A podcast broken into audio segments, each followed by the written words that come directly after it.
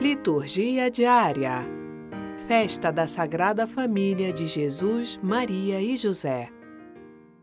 Primeira leitura. Eclesiástico capítulo 3, versículos 3 a 7 e 14 a 17. Leitura do livro do Eclesiástico. Deus honra o pai nos filhos e confirma sobre eles a autoridade da mãe.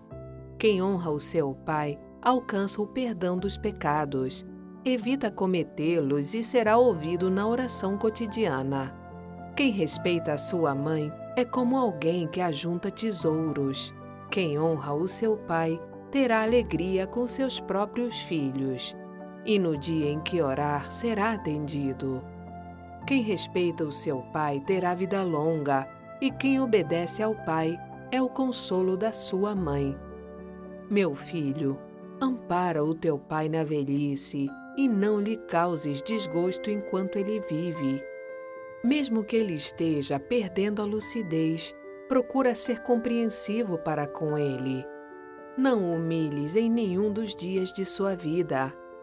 A caridade feita a teu pai não será esquecida, mas servirá para reparar os teus pecados e, na justiça, será para a tua edificação.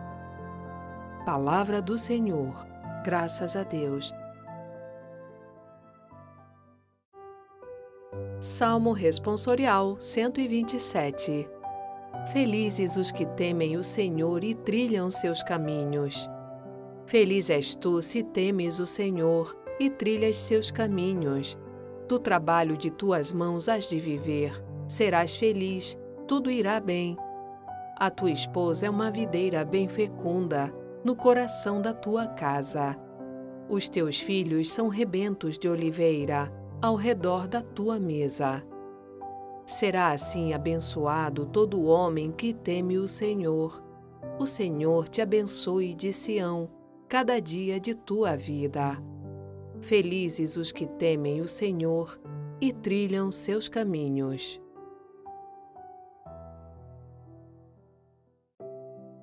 Segunda leitura. Colossenses capítulo 3, versículos 12 a 21. Leitura da carta de São Paulo aos Colossenses. Irmãos, vós sois amados por Deus, sois os seus santos eleitos. Por isso, revesti-vos de sincera misericórdia, bondade, humildade, mansidão e paciência suportando-vos uns aos outros e perdoando-vos mutuamente, se um tiver queixa contra o outro. Como o Senhor vos perdoou, assim perdoai vós também. Mas, sobretudo, amai-vos uns aos outros, pois o amor é o vínculo da perfeição. Que a paz de Cristo reine em vossos corações, a qual fostes chamados como membros de um só corpo, e sede agradecidos que a palavra de Cristo, com toda a sua riqueza, habite em vós.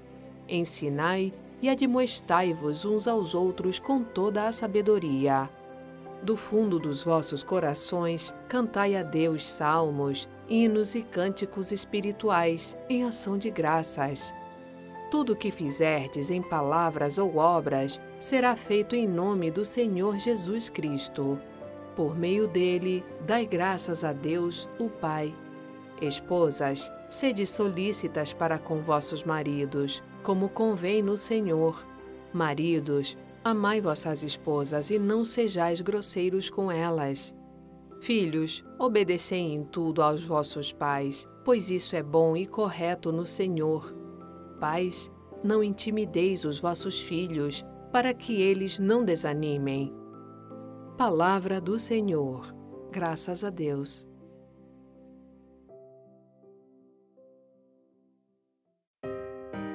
Evangelho. Lucas capítulo 2, versículo 41 a 52. Proclamação do Evangelho de Jesus Cristo segundo Lucas. Os pais de Jesus iam todos os anos a Jerusalém para a festa da Páscoa. Quando ele completou doze anos, subiram para a festa como de costume. Passados os dias da Páscoa, começaram a viagem de volta, mas o menino Jesus ficou em Jerusalém, sem que seus pais o notassem. Pensando que ele estivesse na caravana, caminharam um dia inteiro. Depois, começaram a procurá-lo entre os parentes e conhecidos. Não o tendo encontrado, voltaram para Jerusalém à sua procura. Três dias depois, o encontraram no templo estava sentado no meio dos mestres, escutando e fazendo perguntas. Todos os que ouviam o menino estavam maravilhados com sua inteligência e suas respostas. Ao vê-lo, seus pais ficaram muito admirados e sua mãe lhe disse: Meu filho, por que agiste assim conosco? Olha que teu pai e eu estávamos angustiados à tua procura. Jesus respondeu: por que me procuráveis? Não sabeis que devo estar na casa de meu pai? Eles, porém, não compreenderam as palavras que lhes dissera. Jesus desceu então com seus pais para Nazaré e era-lhes obediente. Sua mãe, porém, conservava no coração todas estas coisas. E Jesus crescia em sabedoria, estatura e graça, diante de Deus e diante dos homens. Palavra da salvação. Glória a vós, Senhor.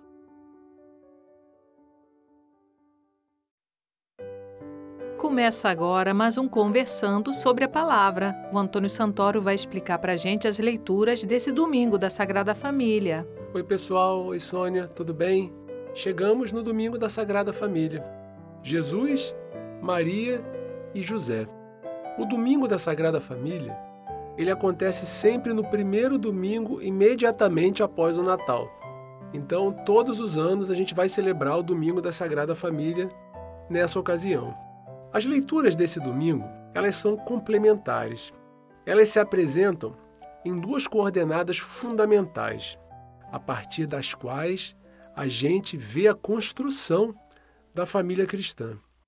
E quais são elas? o amor a Deus e o amor aos outros, sobretudo os outros que estão mais próximos de nós, a nossa família. Toda família é uma igreja, é uma igreja doméstica, dentro de casa. A gente deve começar a exercitar as nossas práticas cristãs dentro da nossa igreja doméstica. Não adianta a gente querer sair pelo mundo pregando aos quatro ventos, para todas as pessoas se a gente, dentro da nossa família, na convivência com aqueles que são mais próximos de nós, não conseguirmos exercitar e colocar em prática os ensinamentos de Jesus. É na igreja doméstica que começa a vivência cristã. E a gente vai ver isso no decorrer das leituras, a gente vai ver como elas nos orientam, como elas nos conduzem a uma prática de acordo com a lei de Deus.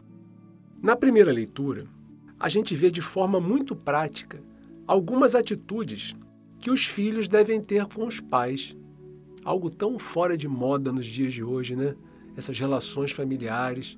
A gente tende a desprezar o que a gente ouve às vezes dos mais antigos.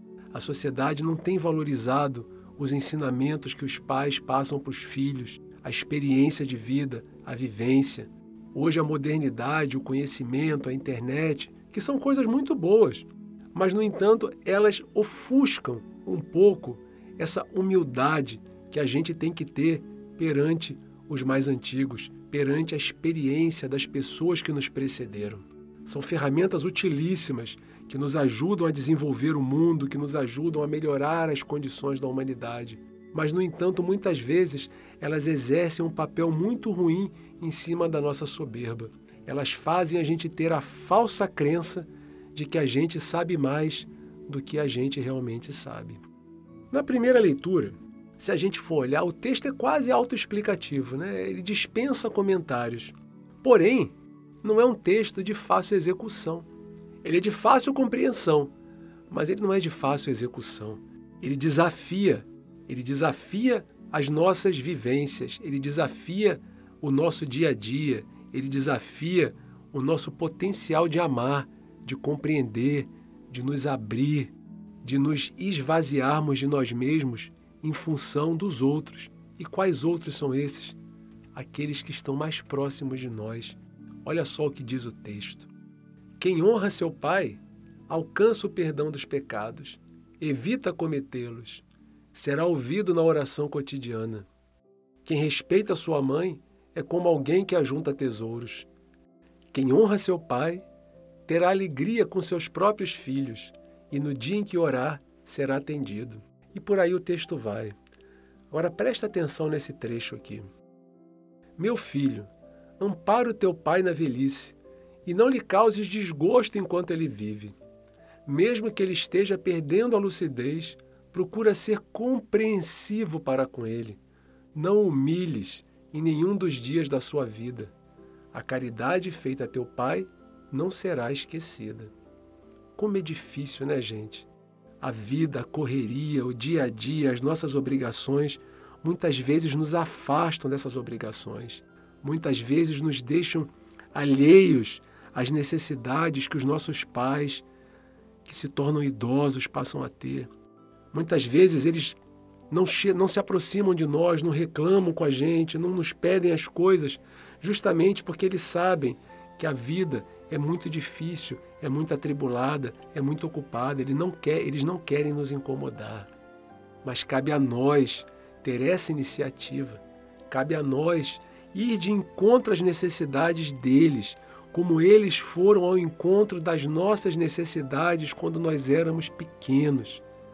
Eles cuidaram de nós, eles nos ampararam, eles nos educaram, eles nos vestiram, eles nos fizeram ser quem somos. Tudo isso, se a gente galgou algum posto importante na vida, se a gente chegou a algum lugar de reconhecimento, se hoje nós ocupamos alguma posição, não digo nem de destaque, mas que nos traga um certo conforto na vida, é graças a eles, lá na base, na educação que nos foi dada, é lá na base, no amor a Deus que nos foi transmitido, no respeito. É lá que a gente tem as nossas referências. E a gente não pode esquecer disso. A gente não pode, no momento em que eles se tornam mais frágeis, no momento em que eles precisam de nós, a gente não pode desampará-los. Às vezes, a própria idade traz consequências para o raciocínio, para o entendimento, para a compreensão eles já não falam com a mesma desenvoltura, eles já não compreendem com a mesma sagacidade que eles compreendiam. E isso nunca pode ser para a gente causa de aborrecimento, causa de humilhação, da gente dizer, pô, seu velho, você não entende nada. Não. Nessa hora, a gente deve exercitar o amor de Deus junto dos mais próximos, junto da nossa família. É ali que começa tudo. Quem não respeita a sua família, quem não respeita aqueles que estão do seu lado, como é que vai poder amar aqueles que não conhecem? Vai apenas exercer um amor de fachada. Vai apenas fazer coisas para os outros verem. Olha como eu sou bom. Não, mas lá no fundo do seu coração você está devendo. Você vai estar tá devendo para a sua família. Então, gente, a família é a primeira igreja. Jesus, Maria e José foram o exemplo da família perfeita. Essa festa comemora exatamente isso. Ela nos lembra que a família é o começo de tudo. E apenas, pessoal, para a gente esclarecer aqui sobre o livro do Eclesiástico, o livro do Eclesiástico, não somente nesse trecho que fala da família, mas em outros trechos, ele é um livro didático, é um livro que foi escrito por volta do século II a.C.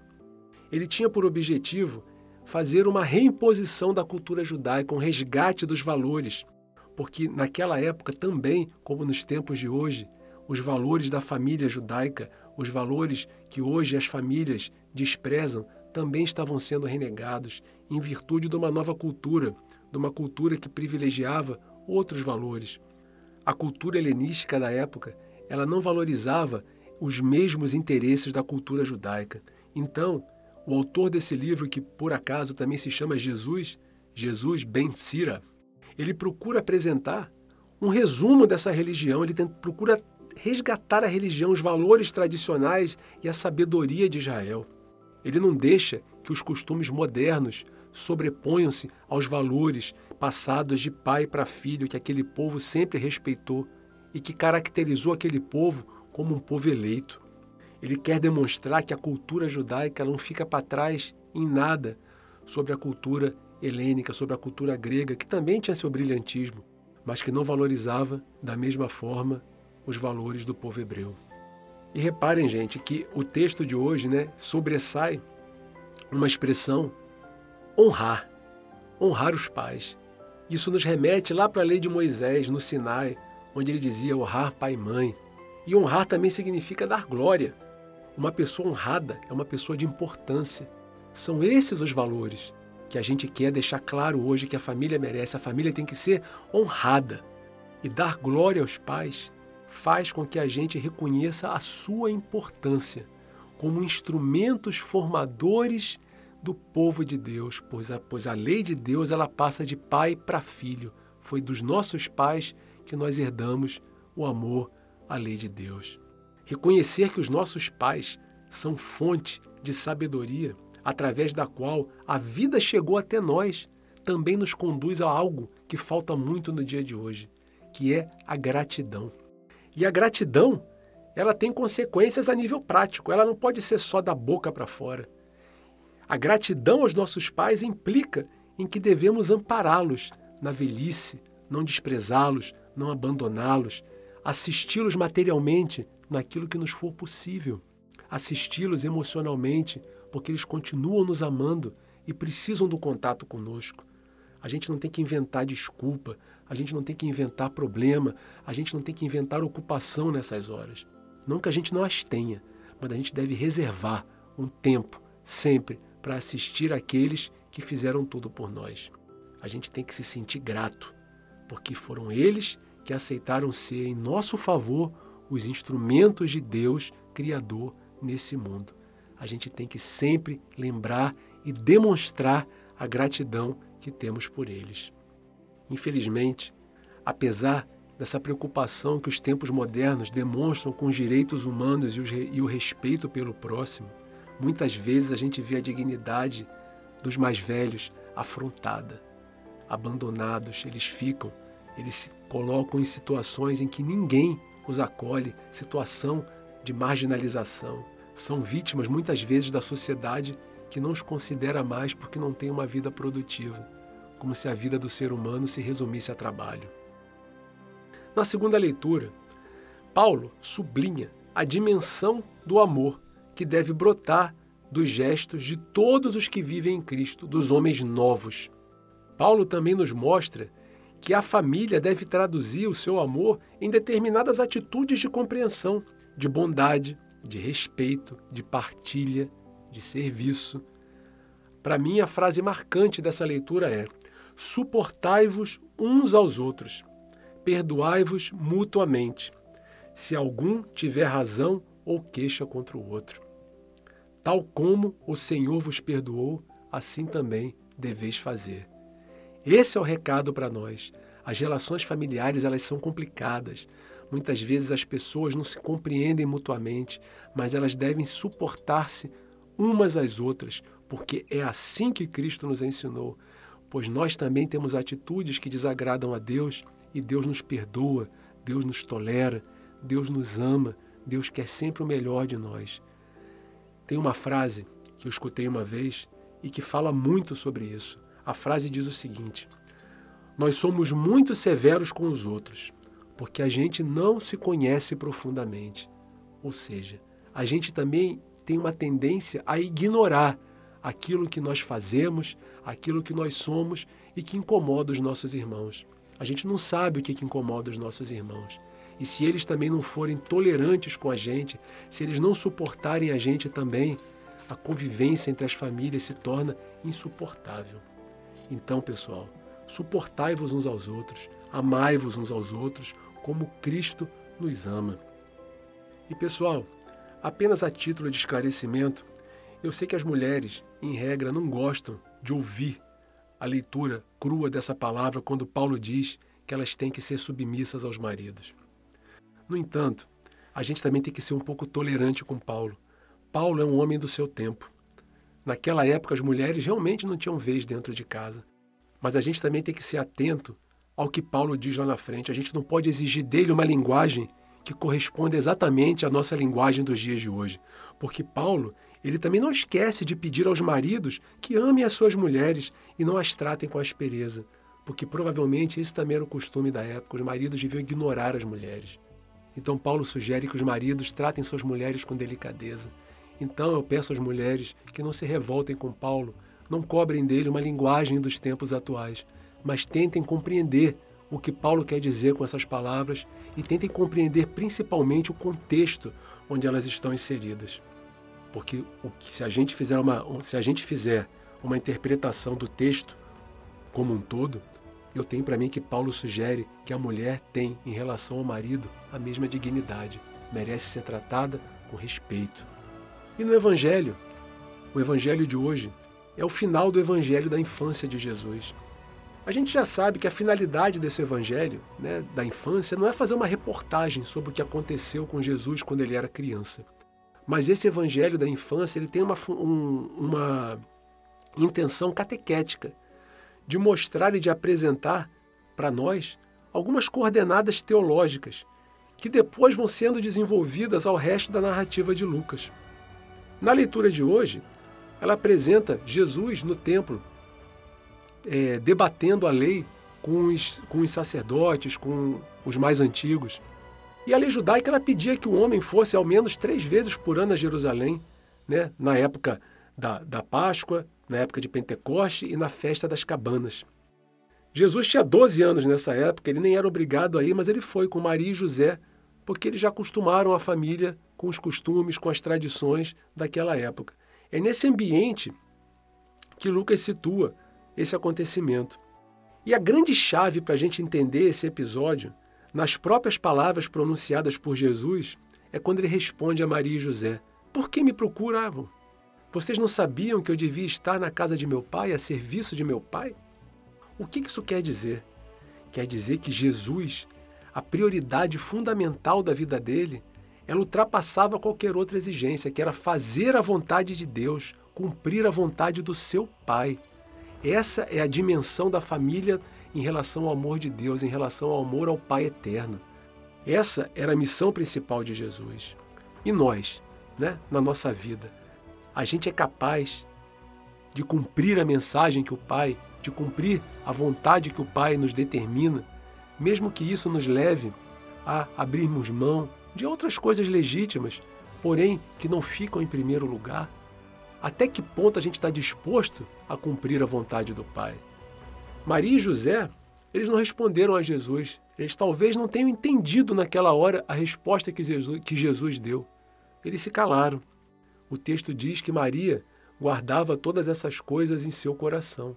Talvez para depois poder meditar, orar e, junto a Deus, obter o esclarecimento necessário sobre as coisas que aconteciam na sua vida. Eles aceitaram que Jesus não lhes pertencia totalmente, embora fosse o filho deles. E aí eu pergunto: como é que a gente se relaciona com os nossos filhos, com, os nossa, com os nossos maridos, com as nossas esposas? Como é que a gente faz isso? A gente trata eles como se fossem nossa posse a gente que manda, eles agem em função da gente, eles vivem em função da gente, é isso que a gente quer? Ou eles são pessoas livres, pessoas que têm uma missão nesse mundo, pessoas que principalmente têm a missão de cumprir a vontade de Deus? Fica também essa reflexão nesse dia em que a gente deve meditar e crescer espiritualmente em relação à nossa vivência dentro da nossa família que nós possamos fazer da nossa família, a cada dia, uma imitação da família de Nazaré, da Sagrada Família. Esse é o objetivo da reflexão de hoje. Uma boa semana a todos, um abraço e até a próxima. Obrigada por essas palavras de reflexão, essas análises. A gente te espera aqui no próximo Conversando sobre a Palavra e eu estou diariamente fazendo a leitura da liturgia no nosso site voxcatólica.com.br ou então no Spotify. Até lá!